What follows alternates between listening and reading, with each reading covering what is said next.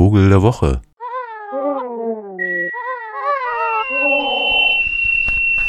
Ich kann es gar nicht fassen, dass unser Vogel der Woche noch nie aufgetaucht ist hier.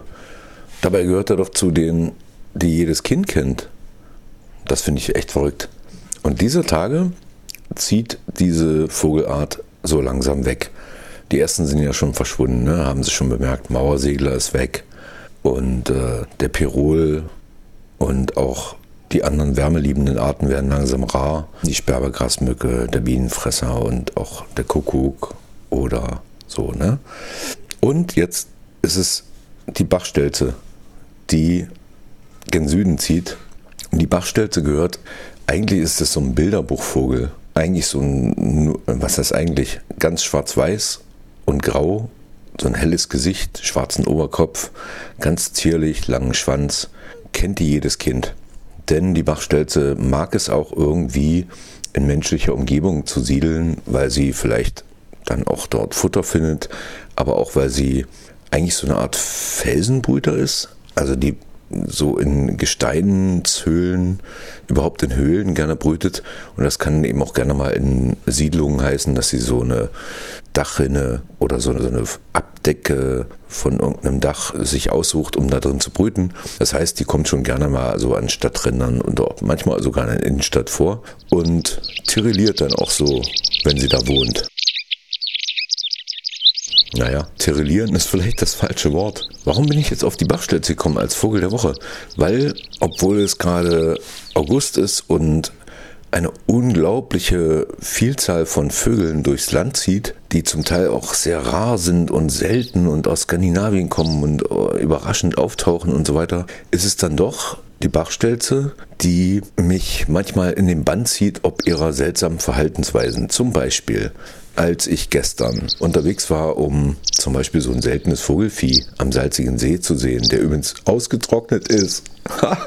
auch Kenny. Vor einer Woche habe ich noch gesagt, jetzt trocknen die Seen und Flüsse aus und das finde ich ganz großartig. Jetzt passiert es aber tatsächlich und da finde ich es doch nicht so großartig, sondern eher ein bisschen erschreckend. Aber irgendwie auch schön, dass sowas, so ein Ausnahmezustand mal passiert. Jedenfalls habe ich mir da so ein Mietauto genommen, um da überhaupt hinzukommen, weil so per Rad bei der Hitze dachte ich mir, hm.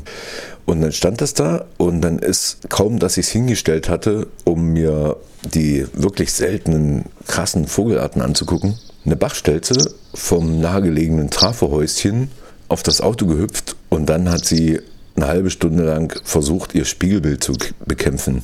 Und das fand ich eigentümlich und habe eine Weile zugeguckt und dachte, so wird sie es jetzt erkennen, dass sie sich selbst, also mehr oder weniger eigentlich nur sieht und nicht bekämpfen muss. Aber nee, kaum, dass sie sich irgendwie im Spiegel gesehen hatte, ähm, wieder nochmal einen neuen Anlauf und wieder ran an den vermeintlichen Gegner oder Mitbewerber. Um was eigentlich? Da ich gedacht, na gut, die Bachstelze ist auch recht, recht klein. Ne? Ist nicht viel größer als ein Spatz. Also wirkt ein bisschen länger, weil sie ja so einen langen Schwanz hat, aber ist eigentlich viel dünner. Da ist eben auch nicht viel in der Birne. So kann sie jetzt nicht reflektieren dass die Reflexion des Autospiegels nur sie selbst darstellt. Aber dann äh, kam mir der Gedanke, na vielleicht bekämpft sie ja gar nicht eine imaginäre fremde Bachstelze, sondern bekämpft sich selbst.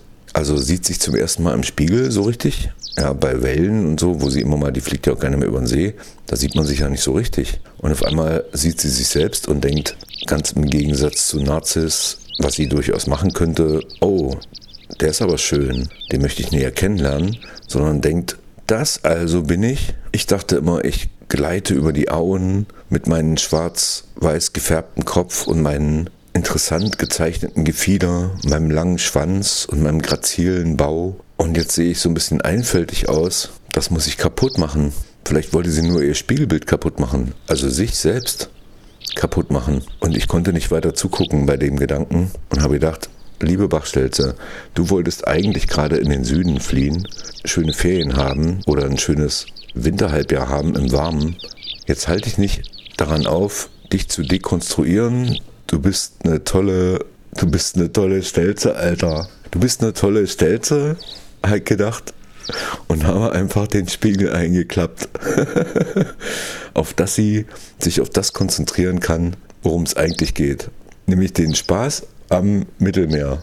Und ich hoffe sehr, dass die jetzt nicht völlig traumatisiert irgendwo da im Gras rumhüpft am salzigen See, sondern natürlich irgendwie einen neuen Schwung aufnimmt und ihre Flügel ausbreitet und in so einem wellenförmigen, wunderbaren, grazilen Flug das Schöne anpeilt. Was sie ja im Übrigen sowieso selber ist, habe ich eh nicht begriffen. Warum der Vogel der Woche sich beim Blick in den Spiegel auch noch bekämpfen will, anstatt sich wenigstens schön zu finden und mal so in Ruhe davor hinzusetzen und zu denken, wow, krasse Geschichte. Diese kleine schwarze Knopfäuglein, diese so obenrum dunkle, somnambule Gestalt, das bin ich. Gibt es eigentlich noch andere, die das bemerken und so weiter und so weiter? Sie wissen schon, was ich sagen will. Der Vogel der Woche der tragische Gegenspiegel ankämpfende. Es ist eine Sie, linguistisch gesehen, die Bachstelze.